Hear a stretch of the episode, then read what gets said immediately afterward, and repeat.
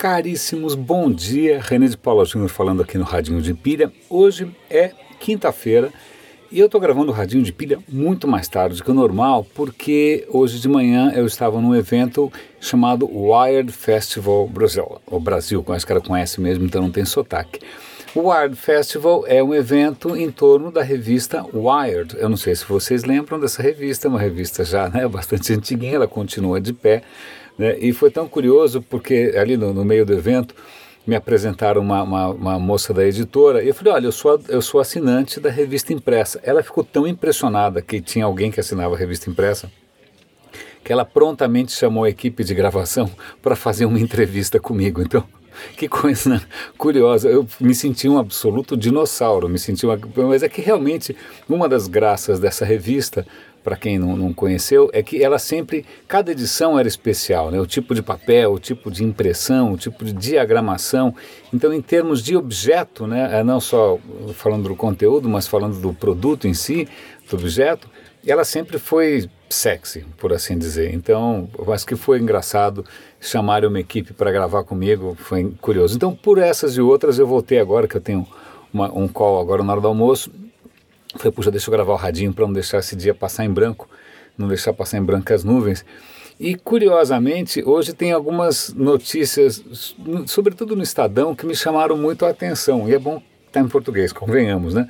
A primeira delas é que é, eu vou falar sobre um tema que eu não costumo falar, que é sobre startups. Eu não costumo falar porque eu não entendo muito disso. Não, é, eu, é, eu tenho relações meio complexas com esse negócio de startups. É, então não é um tema que eu costumo me aprofundar, mas acontece que vou falar agora de uma aceleradora. Né? Que aceleradora de startups é esta? O Vaticano. Juro, esse Papa Francisco é o cara mais desconcertante, mas esse sim alguém disruptivo, esse Papa Francisco. O cara não cessa, não cansa de surpreender. Para vocês terem uma ideia, eu trabalho numa consultoria ligada à Singularity University, não sei se vocês já ouviram falar da Singularity University, mas o Vaticano chamou né, o nosso representante maior, que é o Salim Ismail, para falar no Vaticano sobre tecnologias exponenciais. Então você vê que esse Papa Francisco é uma caixinha de surpresas. Pois bem, eles estão lançando uma, uma aceleradora, se eu não me engano, o nome é até em latim, não, não podia deixar de ser, né? Como é que chama aceleradora? Vou, vou estou lendo aqui no artigo, logo logo eu lembro. É, e eles estão colocando aí 100 mil dólares. Bom, em suma, eles vão escolher startups e vão acelerar startups focadas no que? Mais um ponto para o Papa Francisco é mudanças climáticas, né? Para qualquer coisa que tenha a ver com meio ambiente, com aquecimento global, eu achei isso muito legal. O mais engraçado é você ver o Vaticano fazendo um demo day, né? Eu acho que é a primeira vez que o demo entra pela porta da frente no, no Vaticano, mas são outros 500. Então cada startup vai ter um investimento de 100 mil dólares e provavelmente água benta e hóstia, isso eu já não sei mas eu estou tentando achar aqui o nome do negócio em latim. Como é que é? Logo, logo eu acho. Bom, deixa para lá. Essa foi uma notícia bacana. E também fala, uh, Laudato Si. Eu não sei o que quer dizer Laudato Si, meu latim é curto. A outra notícia do Estadão é muito interessante também. Uh, uma universidade em Sorocaba convidou né, um pessoal da NASA para falar lá para os estudantes, etc, etc, etc. O que acontece? O cara ficou tão entusiasmado com a rapaziada da, dessa Universidade de Sorocaba, ó, estudantes de engenharia de Sorocaba, no interior de São Paulo, são da Engenharia da Computação e Jogos Digitais da Faculdade de Engenharia de Sorocaba, FACENS, né? É, ele ficou tão entusiasmado com essa galera que ele abriu a porta para essa moçada colaborar numa iniciativa que a NASA tem com inúmeras outras escolas, etc. e tal. Em suma, a garotada está ajudando a NASA a projetar uma colônia na Lua. Vamos lá, de novo. De Sorocaba para a NASA, para a Lua. Então, olha, se não tem alguma coisa mais inspiradora do que isso, é difícil. Né? Vai ser muito legal se a gente tiver um dedinho brasileiro, paulista, sorocabano ou sorocabense? Não sei, de Sorocaba, na Lua. Eu achei muito legal, eu vou dar o link para a matéria aqui. É, tem fotos dos, das maquetes, mostra lá, rapaziada. Eu achei super bacana. E acho que a última coisa que eu gostaria de comentar com vocês, nesse radinho um pouco tardio, é engraçado, né? eu estava hoje nesse evento da Wired, que é lá, os caras falando de tendências e blá blá blá. Mas o evento que eu realmente gostaria de estar é um que eu acabei, que eu vi hoje de manhã. Onde é que está essa história? Que é um evento, acho que na Bélgica. Não que eu queira especificamente ir para a Bélgica, não, não, não, me faz a cabeça, mas é que. Ah, não, em Genebra, olha só, em Genebra, na Suíça. Bom, também deve ser um pouco monótono.